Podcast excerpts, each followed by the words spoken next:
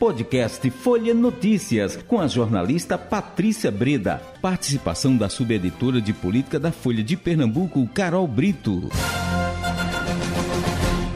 Quinta-feira, 17 de novembro de 2022. Começa agora mais uma edição do podcast Folha Notícias, direto da redação Folha de Pernambuco. Sou Patrícia Breda. Agora o papo é política. Com ela, Carol Brito, subeditora de política do Folha de Pernambuco. Oi, Carol. Quais são os destaques de hoje? Tem muita coisa para a gente conversar. Pois é, Patrícia. Ontem é, a gente estava na expectativa aí da entrega da PEC da transição do governo uhum. federal, né?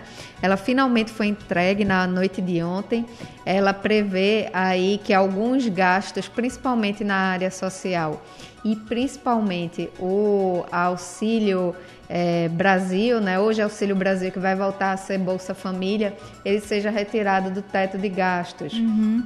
Então vai ser uma despesa aí é, extra que o governo vai ter, né? Isso aí acabou causando novamente aquela turbulência no mercado, né? É uma insegurança de que o país pode não cumprir as suas regras fiscais e aí o Lula hoje já deu uma declaração e há uma expectativa muito grande de como essa PEC vai tramitar no Congresso, né? Uhum. Porque ela precisa ser aprovada e precisa de um quórum aí bastante alto, né? De mais de 300 deputados. E aí a equipe de transição já está articulando junto com parlamentares, deve ter uma reunião com partidos e essa reunião precisa ampliar além do arco de partidos que apoiam o governo Lula, né? Ele pretende aí chamar para a reunião legendas como o Partido Progressistas e o Republicanos, que são uma das maiores bancadas da casa, e ele vai precisar desses votos aí se ele quiser aprovar essa PEC, Patrícia, porque só a base dele ali tem cerca de 140 deputados federais. É, não é o suficiente, não. ele vai precisar ampliar bastante e aí vai começar o diálogo para tentar aprovar essa PEC o quanto antes para ser contemplada no orçamento do ano que vem. É, ô Carol, é, havia um zum, zum, zum dizendo que como tinha sido promessa de tanto de um como de outro, tanto de Lula como de Bolsonaro, não haveria tanta resistência é, nessa aprovação. O que, é que você acha? No limite pro, pro ano de 2023, né? Inclusive, Muitas promessas de campanha que ele defendia é, não estavam contempladas no orçamento que o seu governo projetava para o ano que vem. Uma delas é a manutenção desse valor aí de 600 reais para o Bolsa Família. Então era um movimento que tanto Lula quanto Bolsonaro, se eles quisessem cumprir aquilo que eles acordaram com os eleitores durante a campanha, eles teriam que colocar no orçamento, né? É, qual é essa preocupação que está agitando aí um pouco o mercado? Hum. É que é, essa licença aí de tirar o teto de gastos, a proposta do governo Lula é que ela não seja só para o próximo ano, mas que o, os gastos com esses programas sociais fiquem fora do teto nos próximos quatro anos, uhum. que ele uhum. seja mantido é, pelos próximos quatro anos. E ficou essa preocupação no mercado de que as regras fiscais, principalmente esse gasto com, é, um, com o cumprimento do teto, ele vá sendo descumprido e que isso aumente a dívida pública do país. Agora, vale ressaltar é que o próprio presidente Jair Bolsonaro já furou o teto de gastos várias vezes é, durante o seu governo, né? Anos, com, é para cumprir é, algumas metas. Há um amplo debate, Patrícia, sobre revisão dessas regras aí de teto de gastos, né? De que é, essa, pro, essa proposta que foi aprovada no governo Temer, ela é muito rígida e que já seria um pouco o orçamento é, da União e tal. Há algumas propostas para mudar, mas ao mesmo tempo há uma preocupação do mercado que não pode afrouxar demais essas regras, né? E que isso acabe virando uma licença eterna para gastar. É, outros movimentos também é, que preocuparam um pouco o mercado, né, foram a, a fala do próprio Lula, né, questionando o teto de gastos, questionando essas regras fiscais que acabaram causando fiscal. essa preocupação de que viraria aí um, um, excesso de gastos públicos. E outro movimento que também preocupou foi a indicação de nomes é, que estavam no governo Dilma e que foram responsáveis é, pela política econômica do governo Dilma, que estão na equipe de transição. O principal é o Guido Mantega. Então, são nomes que não são muito bem recebidos pelo mercado, né? Lula não está gostando dessa reação, achando essa reação exagerada, já que isso era a promessa, essa proposta de de gastos com o Auxílio Brasil era a promessa das duas campanhas, isso, né? Então, é, ele chegou a criticar um pouco, criticar um pouco não, desculpa, ele chegou a criticar bastante ele e seus ah. aliados essa questão da atenção, mas é algo que vai precisar aí ser sanado pelo governo de repente com o anúncio do próximo ministro da Fazenda ou do Planejamento, talvez isso acabe acalmando mais é. o mercado, né? Ou alguns outros anúncios ou compromissos com regras fiscais que o governo possa fazer adiante, né? Eu acho que isso ainda vai ser bastante discutido. A gente sabe que quando a proposta chega no Congresso, nem sempre ela é aprovada da forma, da forma como ela como foi chega. proposta.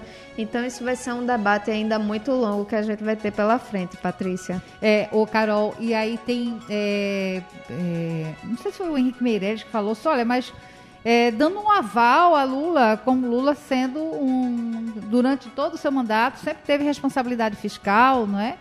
E que poderia ver esse desse primeiro ano de 2023, esse de, de, do, do teto e essa coisa toda, acho que em seguida retomariam, é, saneariam essas contas e retomaria esse, esse caminho aí, né?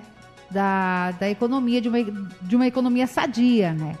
Porque não interessa a ninguém nem a, ao governo que vai ser empossado a partir de 1 de janeiro, que de repente se perca o controle disso, né? E volte aquela inflação lá em cima absurda, as, o mercado, né? Essa, essa entidade, o mercado, comece a deixar o Brasil e aumente o risco, aquela coisa, né? Risco Brasil e cai bolsa, aumenta dólar, ninguém quer isso. Eu acho que a gente pode também serenar um pouco, é porque tudo movimenta, tudo, né? A bolsa cai, a bolsa sobe, né? Uma coisa séria que nem, né, é, Carol? E aí vamos, vamos ver o que é que vem pela frente, né?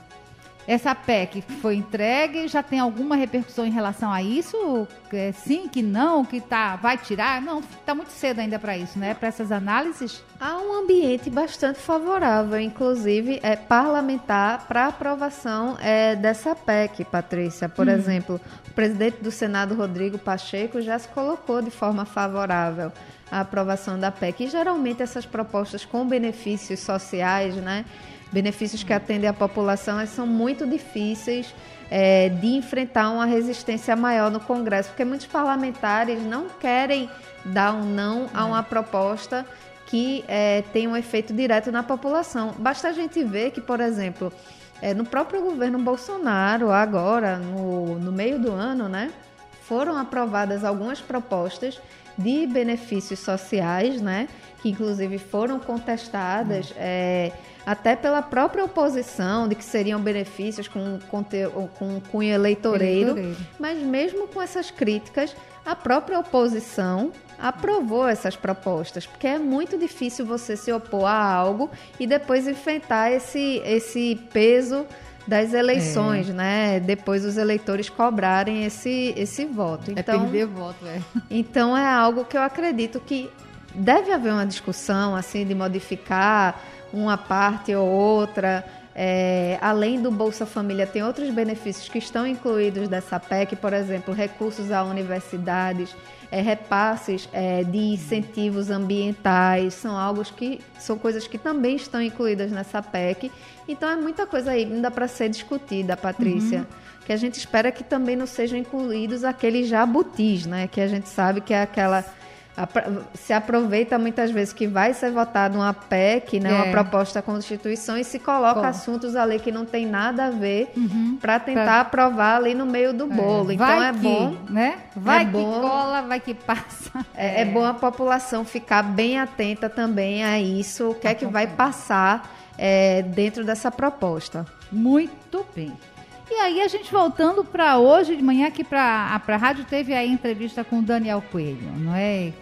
Como é que você viu, o que foi que ele falou, como é que você viu Daniel Coelho é, nessa entrevista hoje pela manhã, Carol? É, Patrícia, Daniel Coelho, que inclusive se manifestou favorável a essa questão do, da ampliação dos gastos sociais e principalmente desses programas de renda básica. Hum. Ele diz que esses programas de renda básica eles devem ser permanentes e devem ser mantidos independentemente de governo. Ele fala, inclusive, por exemplo, a questão do Bolsa Família, né, que é, passou pelo governo do PT, passou pelo governo Temer, passou pelo governo Bolsonaro e que, segundo ele, vem se consolidando como realmente políticas públicas que têm a aprovação da própria população.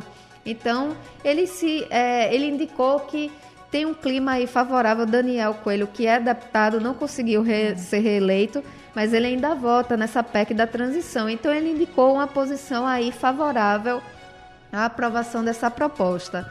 É, ele também se mostrou aí, é, Patrícia, é, favorável é, para votar é, pela governabilidade também é, desse futuro governo. Né? A gente sabe que o, par, o partido dele, o Cidadania, integra uma federação com o PSDB e o Cidadania se mostra favorável aí, tem uma posição mais favorável ao governo Lula, enquanto o PSDB ele é, se coloca mais como partido independente.